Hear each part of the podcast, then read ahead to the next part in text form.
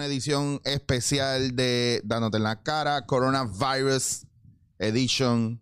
Eh, llevamos muchos días, yo no, yo no llevo cuenta, honestamente, llevo trabajando mucho, pasamos un susto en el canal, como muchos de ustedes supieron, eh, SBS tuvo la amenaza de uno o más compañeros que supuestamente dieron positivo a coronavirus, lo que despertó la, no solamente la intriga, sino el caos entre los empleados y tuvimos que hacerle la prueba, me llegó el resultado y salí negativo, así que estamos en ley, pero estamos en lockdown hasta nuevo aviso. Pero mientras tanto, que eso es lo que está pasando en Puerto Rico, quiero saludar porque tengo vía Skippy, vía Skype a un amigo de Bogotá, Colombia, amigo, hermano, mentor, maestro, papacito que hubo, al señor Rigoberto Gillo Giraldo desde Bogotá. Gillo, ¿qué está pasando? Entonces, ¿qué? ¿Cómo vamos? ¿Qué me cuentas, mi queridísimo? Te dicen Tito cuarentena. la verdad, yo sí voy a cumplir cuarentena porque en realidad no debería llamarse cuarentena, debería llamarse una quincena, porque eso, digamos que solamente nos están ah, diciendo que tenemos que resguardarnos por 15 días. Sin embargo, hoy cumplo precisamente mis 14 días después de haber ah, llegado de España, saliendo prácticamente, huyendo prácticamente de España después de, del estado de alerta que fue decretado exactamente el día 13 de marzo por el gobierno español. Eh, hoy cumplí ya mi confinamiento voluntario en, en mi casa, aquí en Colombia, pero debo continuar con el confinamiento impuesto por ah, el gobierno colombiano hasta el día 13 de abril bueno, hasta ahora, esperemos que sea hasta el día 13 de abril. Bueno, yo quiero que tú sepas que nosotros lo teníamos hasta hoy o mañana y que hoy es, este, aquí estamos hoy, espérate.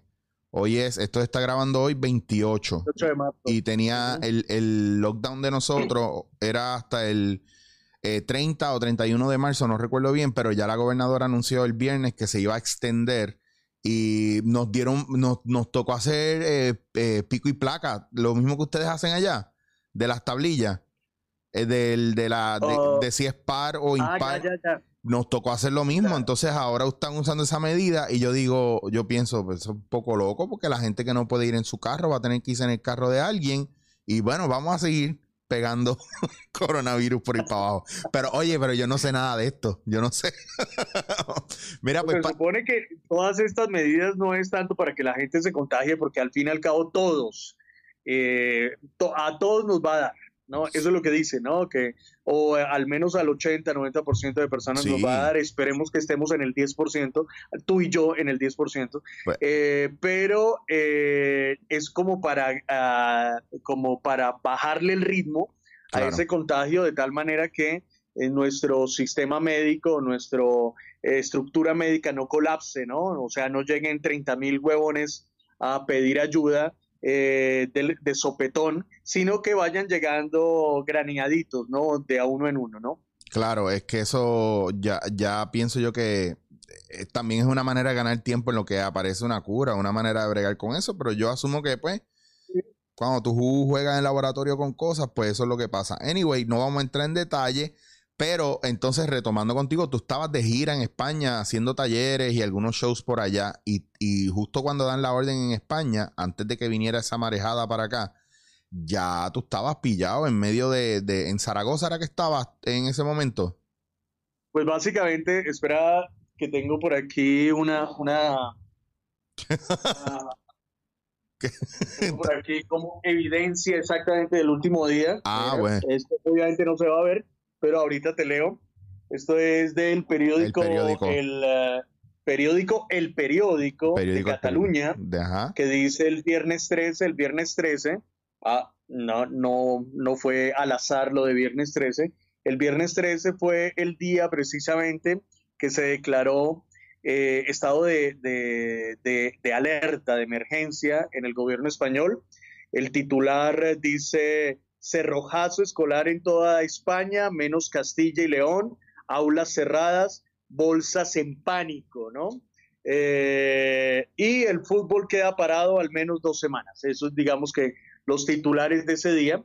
Y fue precisamente el viernes 13 que nos llega el eh, mensaje de, alerta, el decreto de alerta del gobierno español. Nosotros estábamos en plena gira, estábamos de gira con, ah, con mi grupo y fue por una beca que nos, que nos ganamos del Ministerio de Cultura colombiano, nos ganamos una beca a circulación internacional. Entonces empezamos nuestro recorrido en Sintra, en Portugal, en el Festival Internacional de Impro de Sintra. Eh, de ahí salimos para Vigo, que es frontera con Portugal, ya en España, en la zona de Galicia. Y después salimos de ahí para eh, Valladolid. En Valladolid, en cada una de esas ciudades, habíamos tenido talleres, funciones, etcétera, etcétera. Y después llegamos a Zaragoza. En Zaragoza alcanzamos a hacer el taller y las funciones programadas, pero una vez terminado eso, pues nos llegó de sopetón pues las restricciones de parte del gobierno español y nos tocó y empezaron a caerse las funciones de, los, de las otras ciudades que teníamos programadas. Después de Zaragoza teníamos que ir a, Barcelona, después de Barcelona teníamos que ir a, a Valencia, después teníamos que ir a Alicante, después teníamos que ir a Palma de Mallorca y terminar en Madrid. Pero ya la primera que se cayó, estando ya en Zaragoza, fue Alicante, después Barcelona, etcétera, etcétera. Todos se fueron cayendo precisamente por esta situación, ¿no? Entonces nos tocaba, nos vimos como encerrados inmediatamente y nos tocaba tomar una decisión inmediata porque iban a cerrar fronteras en España. Claro. Entonces dijimos, bueno, ¿qué, qué hacemos? Tenemos que huir prácticamente.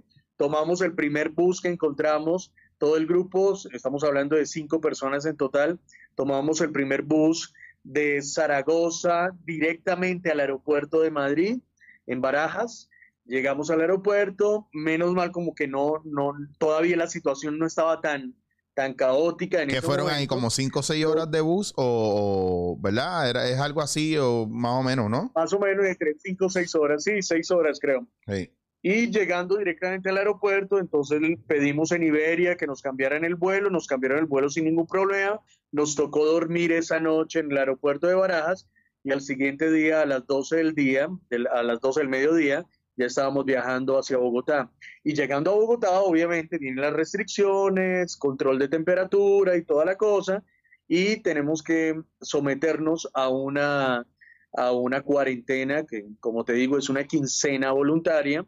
Hoy es nuestro día número 14 de todo el grupo, cada uno está en sus casas, eh, pero pues la, cuarentena nacional empezó el, hace, empezó el martes anterior, entonces terminamos hoy, ya no podemos salir, continuamos con la cuarentena nacional que va hasta el día 13 de abril y esperemos a ver Claro. ¿Hasta cuándo, no? Y para los que no lo saben, Gillo está casado y tiene un hijo eh, adolescente. Entonces ellos se tuvieron, yo estuve en comunicación con, con Adri esos días que tú estuviste también por allá y me dijo que estaban dejando la casa lista para que cuando tú llegaras, eh, pues te tenías que quedar solo porque Adriana se tuvo que ir con la mamá y con Danielito. Porque no se podían quedar contigo en caso de que hubiese algún riesgo. Ambos tienen una situación eh, eh, de salud que si les diera, pues podría ser fatal para ellos. Que eso también ha sido... Ya 15 mi días. Esposa, mi esposa sufre de asma, Adri sufre de asma y mi hijo sufre de rinitis. Eh, que lo más preocupante es lo de Adriana, porque pues digamos que es mucho más delicado, más ah, susceptible a este tipo de virus. Y van hablando todos los días tranquilos, o sea, cómo está la cosa, cómo están los ánimos dentro de la situación. Bien, digamos que el estado de alerta, pues también una de las cosas como más más complejas es como el pánico, ¿no? La histeria con relación a todo esto. Pero ellos están bien, ya regresan mañana porque yo ya cumplí este periodo eh, inicial. Ya continuaremos la cuarentena nacional juntos, ¿no? Claro.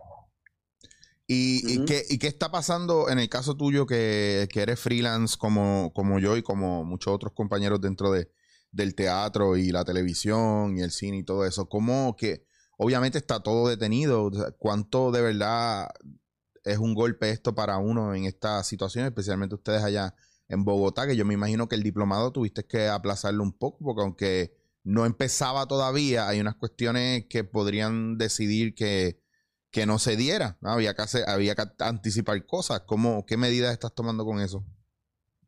Claro, en principio eh, fue aplazado hasta el 4 de mayo, empezado el 27 de abril, digamos que hasta el momento esta determinación, que fue una, una determinación eh, impuesta o tomada por la Universidad del Bosque, que es el programa pertenece o yo trabajo directamente con la Universidad del Bosque. Entonces, digamos que hasta el 4 de mayo en principio no nos afecta nada, pero es muy probable que tengamos que volver otra vez a aplazar esa fecha. Eh, y pues hay que ver alternativas, buscar alternativas para que, para que se dé, de alguna manera se dé, porque bueno, ya hay inscritos, ya hay gente con matrícula paga y todo. No, y estudiantes que vienen de otros países estudiantes que vienen de otros países que tenían que buscar alojamiento si no lo habían buscado ya, que habían pagado billetes de vuelo, etcétera, etcétera, etcétera. Eh, en estos días me puse a pensar en eso, cómo, cómo están resolviendo ese tipo de cosas. Eh, porque todo Digamos que toda la situación está, todo esto está en stand-by, ¿no? Absolutamente todo es en stand-by y pues obviamente hay una comprensión general eh, de que no podemos, no podemos tomar una, una decisión o una determinación o no podemos programar a futuro porque tenemos que tomar decisiones del día a día, claro. porque esto es muy inestable, ¿no? Absolutamente inestable y está cambiando día a día, ¿no? Claro. Entonces, en ese sentido, digamos que en ese sentido, lo que les propuse fue una fecha inicial de, aplazamiento hasta el 4 de mayo, eh, pero una vez pase Semana Santa tendremos que ver exactamente cómo va cómo va la progresión de todo esto para tomar una nueva decisión si volvemos a aplazarla y ponemos otra fecha tentativa para iniciar, ¿no? Sí, que hay que, bueno, ventaja de los improvisadores que trabajamos momento a momento para resolver con lo que hay y como esté. Así que no podemos anticipar un montón de cosas, que es lo que me pasa, nos pasa a nosotros acá. Eh, hay un factor de, mm, la gente en su histeria, pues a veces no entiende la parte individual de cada uno, cada uno es un mundo aparte y, se va moviendo. Yo en mi caso no es, no es ni que me, me quite paz o no me quite paz la situación que está pasando, lo que pasa es que estoy viviendo el día a día, literalmente. ¿Qué me toca hoy? ¿Puedo descansar? Aprovecharlo al máximo. ¿Qué me toca hoy? ¿Voy a tener que salir a arriesgarme a trabajar? Vamos a batallar afuera. Entonces, ese tipo de cosas es bien difícil anticipar en esta situación lo que está pasando no en un solo país, a nivel mundial. Bueno, está afectando a todo el mundo. A unos más que otros, pues probablemente. yo creo que nosotros, aquellos que hacemos improvisación, tenemos un terreno eh, muy, muy ya trabajado desde hace mucho tiempo, porque nuestro entrenamiento en improvisación es precisamente eso, vivir el aquí, el ahora, el día a día y no preocuparnos por lo que viene más adelante o lo que ya ha pasado, ¿no? Sino estar viviendo constantemente el aquí y el ahora, ¿no? Entonces digamos que esa filosofía de vida ya nos tiene como entrenados, muy bien entrenados, como para asumir también esta incertidumbre con relación a lo que va a pasar y lo que va a producir el coronavirus, ¿no? Lo que sí es cierto es que, y lo que sí es evidente para todo el mundo, es que la recesión económica que va a provocar esto va a ser catastrófica, ¿no? Y no solamente para nosotros que vivimos del día a día, no solamente para nosotros que vivimos del freelance, sino para todo el mundo, absolutamente para todo el mundo. Yo no sé, me imagino que habrá un más que un beneficiado por ahí con esta situación. No quiero entrar en detalles al respecto, pero la recesión económica sí va a ser bastante fuerte y nos va a afectar a todos. Y el problema de todo esto es que en el caso de nosotros, nosotros sabemos lo que son recesiones económicas porque nosotros a veces tenemos temporadas altas, otras veces temporadas bajas y otras veces el país puede estar bien espectacular económicamente y nosotros no tenemos ni un solo bolito, ni un solo show, ni un solo guiso, ni un solo taller que nos ha pasado en muchos momentos. Entonces, de recesiones sabemos nosotros. Ahora bien, la, gente que, depende de un sueldo eh, cada quincena o cada mes y de repente eso no esté llegando, la gente que vive de cheque por cheque, eh, una vez no empieza a llegar, no tienen ahorros, etcétera, va a ser una locura. Igual con la situación esta de, hacer eh, los toques de queda y, y, los lockdowns, que yo estaba hablando con un amigo, está perfecto, la policía está en la calle, te están multando, te caen a palo, lo que sea. Pero es que en la calle a esas horas los que van a estar son los policías y los criminales también, porque habrá gente que no le importará y aprovechará la situación para hacer daño. Entonces, Eso ya es una cosa que estamos viendo en diferentes países. Eh, ¿qué, tú, ¿Qué tú entiendes que, cómo proyecta Bogotá, Colombia en general? En, porque ustedes son un país mm. con un montón de gente. Yo, yo pienso en la isla y pienso en el caos aquí, pero, pero me pongo a pensar, como hablé con Chapaza, Perú tiene un montón de gente, eh, Colombia tiene un montón de gente. O sea, ¿cómo poder controlar eso? ¿Y cómo está el flujo en los aeropuertos? ¿Está entrando y saliendo gente? Cuéntame.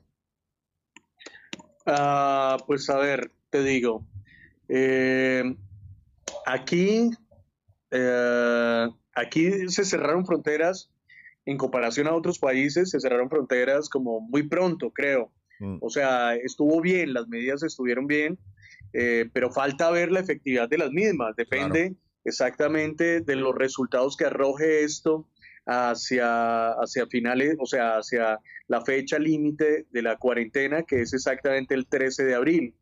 Eh, sí, estamos hablando que nosotros somos 50 millones de habitantes, ¿no?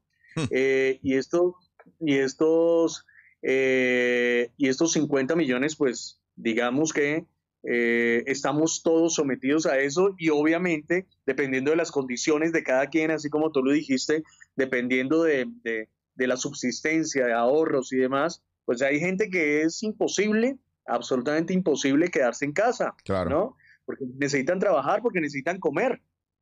Y eso, obviamente, tarde o temprano va a generar una crisis muy fuerte. Eh, y pues va a generar una crisis, que, una crisis que no tendrá contención, más allá del temor de, contagiarse o no, ¿no?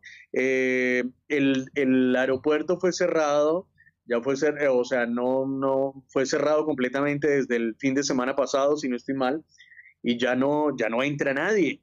Ya no puede entrar nadie, hay mucha gente que prácticamente está en el limbo y el limbo me refiero a un espacio confinado en el mismo aeropuerto de turistas, de turistas que ni los dejan entrar ni, los, dejan, salir.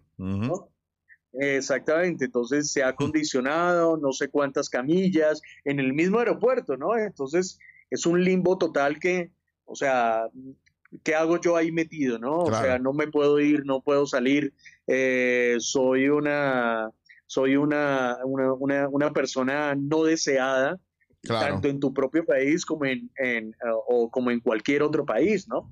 Entonces sí es una situación complicada, ¿no? No, y en cuestiones de suministros y todo eso, porque yo me pregunto también, tú, o sea, tú no has salido en, en 14 días de ahí. ¿Qué tú has hecho allá adentro en tu apartamento que es del tamaño de una caja de zapatos como el de nosotros acá?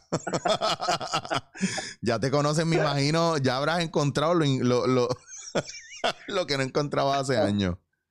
Está ahí, no hay forma de guardar un eh. secreto en ese apartamento, cabrón. No, pues es que, o sea, la verdad, para serte franco, digamos que he tenido como un entrenamiento previo entonces no, no es que no estoy afectado para nada, todo lo contrario, tengo como una serie de tareas, entonces me pongo a leer, eh, le acepto entrevistas a cualquier huevón que viene por allá de Puerto Rico, cosas de esas. Exactamente, para matar un poco el tiempo. Tan cabrón. matar un poco el tiempo. Eh, eh, escribo, estoy escribiendo, estoy escribiendo mucho. la verdad es que le llegan a uno 38 mil mensajes, eso es un es una catarata de, eh, una avalancha de mensajes que uno en realidad sí quiere leerlos todos, como que no tiene tiempo, entonces también cuánta pendejada le llega a uno por, por, por las redes, entonces pues digamos que no hay mucho tiempo como que perder y eh, tengo como lleno el programa a oficio, a cocino, eh, de todo un poco. ya me imagino te, te, habrán enviado los mismos memes 80 veces en todos los grupos. ya es como, ay, ya lo vi. Este, he visto cuánta serie, un montón de series de, Netflix, películas. Eh, me he vuelto a ver otras series, mejor dicho, o sea, he hecho de todo, la verdad. Ahí está. Bueno, pues actividades no faltan. Bueno, Gillo, pues nada, te voy a dejar tranquilo para que sigas allá en, tu pequeño mundo, en tu burbuja, porque yo estoy en la mía acá. Hoy termino y espero mañana tener, eh, tener el privilegio de, salir al menos a sacar la basura. Eso va a ser toda una aventura. Cuando salgas por esa puerta y empieces a mirar el cielo. Mira, y la, y, la panadería de la, de a la vuelta a la esquina, los bollitos de pan, ¿ellos cerraron entonces o siguen abriendo? Oh, no, no, creo que está abierto, creo que está abierto, si no estoy mal, creo que está abierto y pues, están abiertos como las pequeñas tienditas, los almacenes de cadena están abiertos y están permitiendo entrar, sobre todo a los almacenes de cadena, están dejando entrar como de a cinco personas a la vez, la gente compra, sale y entran nuevos otros cinco y así sucesivamente. Sí, aquí están en esas igual también. Así que pues nada, Gillo, gracias un millón. Espero que el reencuentro con tu familia sea espectacular. Yo a veces que me voy de viaje cinco o seis días sin ver a mi familia es una jodienda. Imagínate estar en el mismo país a probablemente unos minutos de, del otro y no poder ni siquiera darse un beso, un abrazo. Así que... Total, total. Ya, ya los veremos mañana. Espero que esos besos, esos abrazos no estén no estén con tapabocas, sino, me, sino pues realmente nos podamos abrazar, ¿no? es claro que sí, así debe ser. Así que te quiero mucho, papi. Un abrazo desde acá, desde Puerto Rico. Gracias por tu tiempo. Igualmente, parcero, un abrazo enorme. Nos vemos, mi amor. Te llamo ahorita. Chao. chao, chao. Bueno, señoras y señores, ahí tenían a mi amigo el señor Rigoberto Gillo Giraldo eh, dándote en la cara. Eh, seguimos con la programación normal.